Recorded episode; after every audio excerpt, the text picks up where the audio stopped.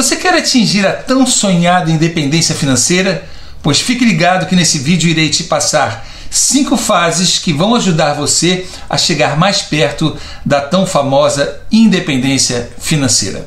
Quando falamos em independência financeira, não estamos nos referindo àquelas pessoas multimilionárias, para você ter uma ideia, imagine um indivíduo com um salário mensal de 100 mil reais. É uma renda muito boa e mais do que suficiente para ter uma independência financeira, concordam? Porém, se as despesas mensais desse mesmo indivíduo forem 120 mil reais por mês, você acha que ele tem independência financeira? A independência financeira não é somente o quanto você ganha, mas sim o padrão de vida que você leva em relação à sua renda.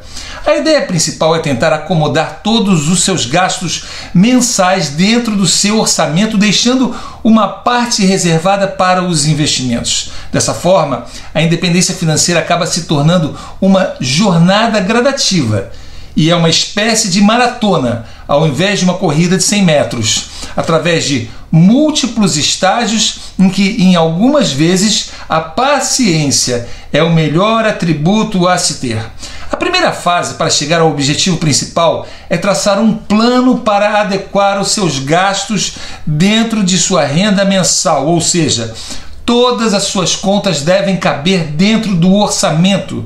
Se for necessário e possível, faça cortes no orçamento de coisas supérfluas para acomodar essas despesas de maneira correta. Além disso, dentro do plano da primeira fase, você deverá considerar um planejamento para quitar todas as suas dívidas. Se não for possível e elas tiverem que ser parceladas, veja se o parcelamento acomoda dentro do orçamento. É válido destacar aqui que não será possível migrar para a segunda fase se você tiver dívidas pendentes. Ou, ao menos, um plano de como liquidá-las, pois lá na frente os juros dessas dívidas irão comer todos os rendimentos dos seus investimentos. A segunda fase diz respeito a você encontrar uma outra forma de renda, uma renda extra, para diminuir a dependência de sua fonte de renda principal. Isso deve ser considerado pois caso a sua fonte de renda principal seque, você terá ao menos um salvaguarda para se proteger e atravessar o momento.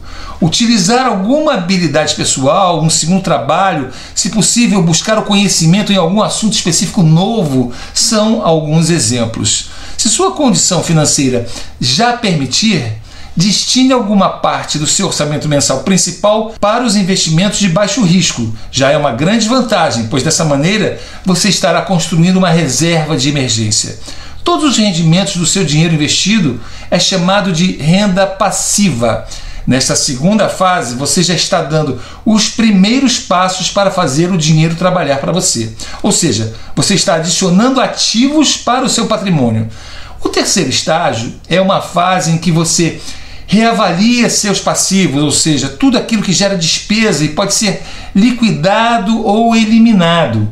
Nesta fase, você pode reavaliar dívidas e ver se é possível quitá-las, caso não tenha sido feito no primeiro estágio. O objetivo disso é ter o menor volume de dívidas possível. A quarta fase envolve começar a investir de maneira mais consistente e propícia. Incrementar os aportes para solidificar a reserva de emergência é a primeira ação a ser tomada. Após isso, diversificar seus investimentos através de ativos que rendam mais renda passiva periodicamente, como ações que pagam dividendos e fundos imobiliários que pagam aluguéis. Desta forma, sua renda passiva irá ficar mais consistente a quinta e última fase é onde você irá reinvestir toda a sua renda passiva para multiplicar seu patrimônio.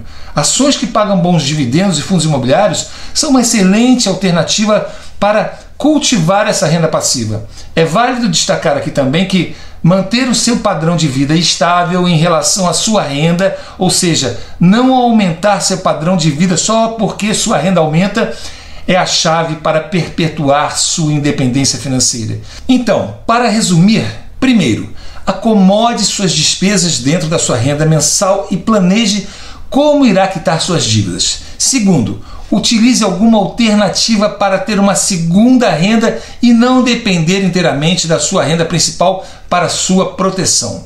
E crie uma reserva de emergência.